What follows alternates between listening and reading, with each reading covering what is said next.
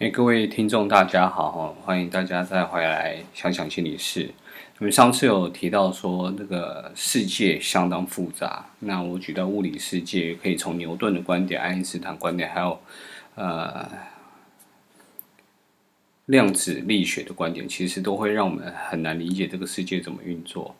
那我们人在跟物理世界互动，某种程度就透过不同的感官。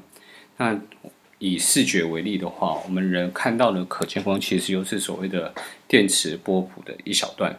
啊，就连如此哦，它只是一小段的时候，唉，人还有许多神奇的地方。好，你想象有一扇门，我要问你门的形状是什么？你大概都会讲长方形。但是你想象这扇门，其实在你半开的时候，它是长条形；当它开更多的时候，它其实是等腰的梯形。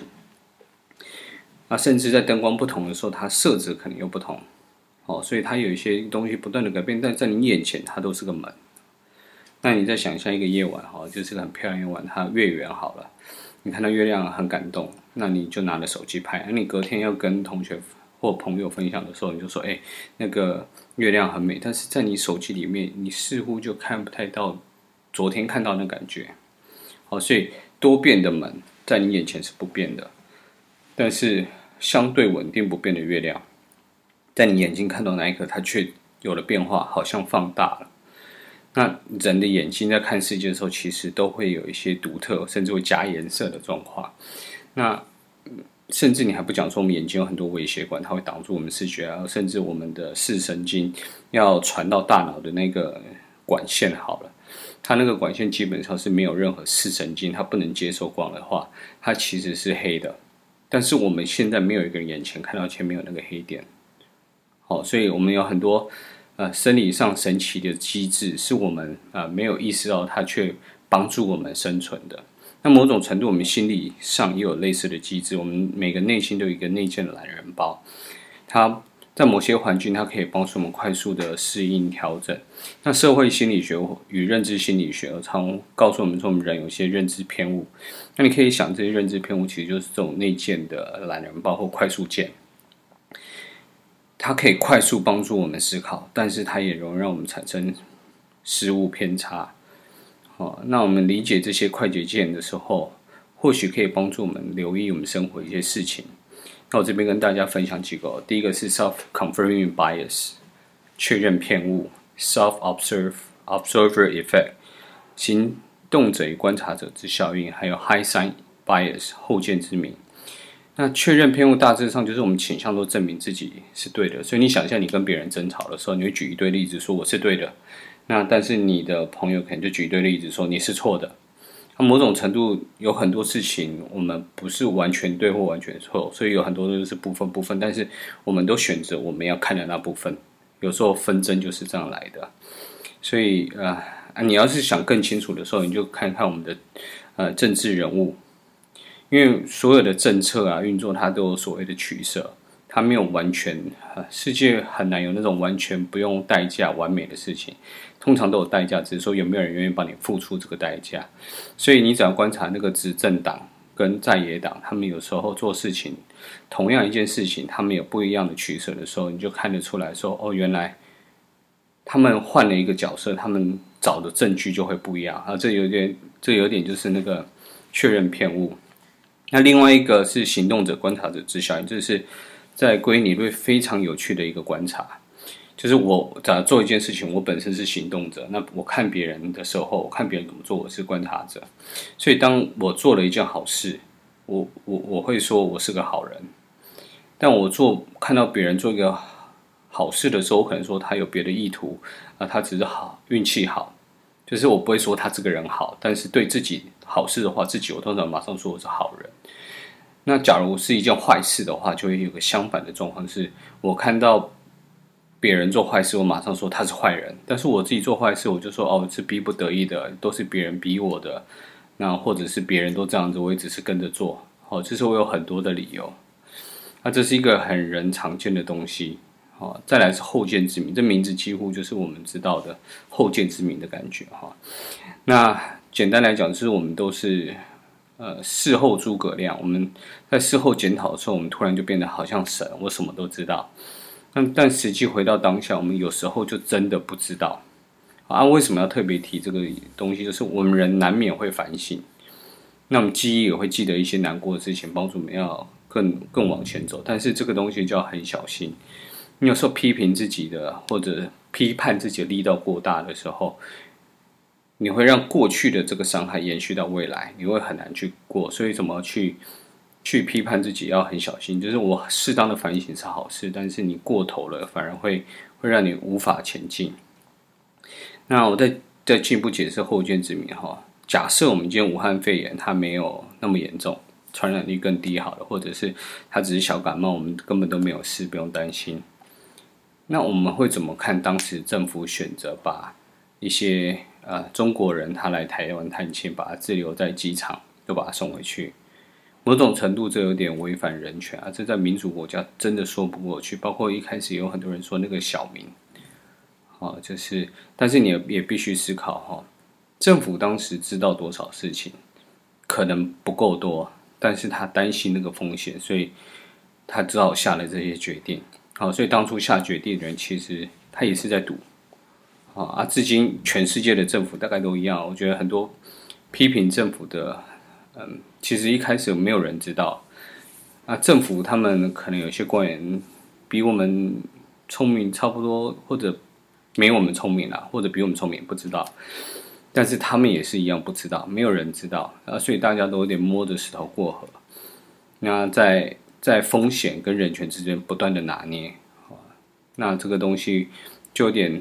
但是我们事后看就知道这个错那个错这个错那个错，那其实是是叫后见之明。一个我们人因为有后后见之明，所以你想象把这三个东西凑在一起，哦，这世界很复杂，但这三个东西告诉我我是好人，别人是坏人。那为什么他们坏？我事后看我就可以轻易的看出他们坏。那我找证据，我也不会去找说我可我曾经错过的证据。好，所以这些思考快捷键帮助我们快速选择调调整。但这些思考快捷键也让很多人自以为意，就是啊，我是对的啊，很容易理直气壮，那一不小心就变成了正义魔人。那圣经有有说，我们要快快的听，慢慢的说，哦，那这是提醒我们要留意自己的自然反应，因为有时候确实呃有帮助，但有时候也可能造其他的伤害，像之前有假消息的事情，我我倒觉得那很多都都是憾事，哦，是很重要的警惕。那所以心理学描述了人类这些快捷思考模式，哦，那还有很多种。那你要是把它，我自己把它们简化来看，我觉得大致上就是两大功能，好，就是我们怎么忽略，那怎么聚焦。那现象学也有提供我们一个比喻，是说我们人类在这个世界里面，就很像一个人在一个漆黑看不见手指的的房间里面。啊，拿了个手电筒，就开始探东探西探。我看到了，我灯照的地方是我唯一可以看到的地方。那就很像世界太复杂，有很多东西我们压根不知道，我们无法去理解。只有我在专注的时候，我才看得到它。好，所以就有点是手电筒看世界，我的注意力只看到世界一部分，那手电筒只看到房间的一小部分。那回到最早那个门跟月亮的比喻，哈，门的形状其实会改变嘛。设置也有可能改变，但是门的功能其实不变。那门是做什么的？简单来讲，就是连接跟隔离。好，所以我们要从门出入或隔离功能的东西，不会因为设置或形状的改变而而有所改变。所以我们可以聚焦在功能，去忽略不相干的改变。那月亮其实在眼前很迷人，很大部分就是因为我们有聚焦的功能。当我仔细看着它，它有灯光，它有。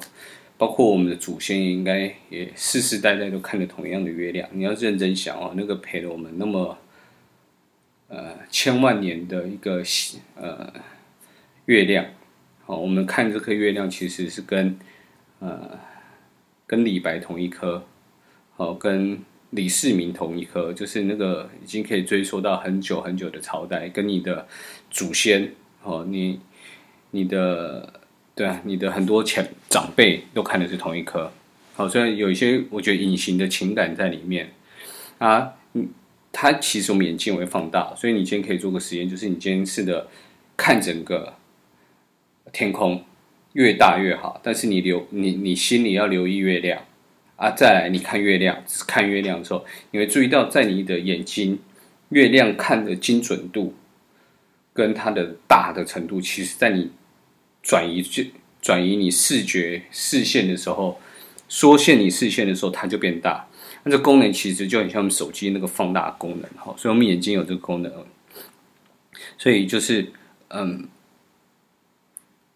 当我们放了它的时候，我它就在我们的我们感受上就会比较多，哦，那。所以每个工具哈，所以这个放大跟缩小功能，它其实是我们心理功能很大重要的。但是要是我们有时候错误使用工具，它反而会让工作更复杂。那我们每一个人如何聚焦跟忽略，其实多少都受到我们生理气质跟那个社会环境的影响。好，所以我们看到世界可能就是不一样。好，那所以当你看到我们这社会可以稳定的前进。大家都不一样的时候，我们朝一个目标前进，某种程度这是一个奇迹。好，我们反而要很感谢说前面有很多人，那他们很努力，让一切都很稳定，我们慢慢前进。好，那这两个功能其实很有趣哦，因为我们生活许多的问题，它来自于小问题，因为我忽略了它，它就变大了。好，啊，最简单的就是，呃，一个账单来你不赶快缴，好，它就是从小问题变大问题。那我们人生很多关卡，就是别人可能说：“啊，你为什么这样想？你让过去就好。”可是有时候就有些关卡，我们就是聚焦在那边，我们怎么放都放不掉，我们就卡在那边。好，所以你忽略不该忽略的，会变大问题；你聚焦在不该聚焦的事情，你会卡住，走不动。好，但是我们何时该忽略，何时该聚焦，这是人生的智慧。有时候没有那么没有一个铁的定律说该怎么做，有时候就是要保持一些弹性。那只，但是我们要知道，我们每一个人都有确认偏误，我很容易自然证明自己是对的。所以在这种心情底下，我们很容易把自己卡住。就是我不愿认错的话，有时候就会卡住，所以卡住。所以为什么我们我们会讲当局者迷？因为我就把自己的心思陷在某个地方。那如何善用我们的快捷思考？某种程度，你可以参考科学。呃，科学思考的模式，科学思考思维有几个很特别的东西，其中有两个哦，一个叫普遍性，一个叫可否定性。简单来讲，一个理论应该适用所有的人，或者至少要大部分的人。好，所以它不会出现说啊，我是一个规则，它是一个规则，所以不该出现行动者、观察者之效应。所以东西是一视同仁。那我们做很多事情，我们要试着证明自己有没有可能是错。先了解，哎，我有没有可能错？啊，错到底错在哪？那假如不能证明的时候，我才会，哎，或许我是对的。那但是这个都说起来很简单，做起来非常困难。就为什么科学它有个机制是，呃，我们要有同侪审查，意思是说我我已经是这个领域的专家，我已经很懂了，但是我还是要把我的研究成果给这领域的其他专家，让他们帮我找错。哦啊，当大家都找不到错的时候，不能证明我们错，我们有谁错了的时候，或许这是对的。啊，所以拉到我们的现实生活的话，其实我们有时候生命卡住，我们真的要要想，我们身边有没有好的朋友可以提醒我们，有给我们不同观点来检视我们的生命。啊，但是不是每一个人都有那么值得信赖的朋友啊？这个时候，其实心理师就就是变成一个选项。那人类不管在生理上跟心理上都有许多神奇的机制，那这对人类生存其实是必须的，它不是多余的哦。所以不管是什么偏误啊，它其实都有它存在的必要。那重点是你要把它当工具，你不要被工具给绑架。好，那现在我们还有一个更大的问题是说，随着科技的进步啊，还有人工智慧的加入，我们忽这些工具也帮助我们去忽略。跟聚焦在各种事物上，好，所以你有时候看那个，你可能滑手机，你会发现你看到的文章都类似的，好，因为他帮你挑你爱看的，啊，把你剔除掉你本来就不看的，但有时候对的事情是刚好在你不看的那边，或者是就算你是对的，但相反的观点也未必错，好，有时候生命有很多取舍。但因为我们的思维会在人工智，我们本身人的思维就容易偏激，再加上人工智慧的时候，让我们更偏激。那人跟人之间就很容易对立啊，所以我们现在怎么停下来检视我们接受到各种讯息，其实很重要。我们是不是有不适当的可能性？那有没有其他相反的观点？那我能不能留一个不同想法的人，可以找下来讨论一下，他看重的是什么？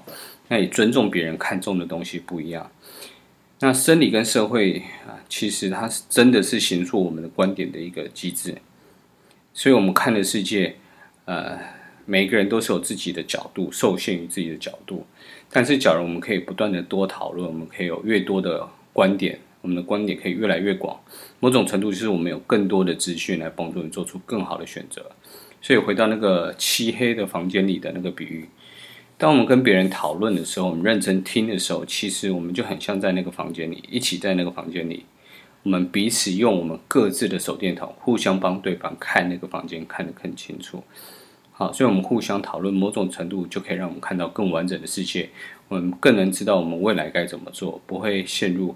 呃，没有必要的对立。好，今天就讲到这边，谢谢。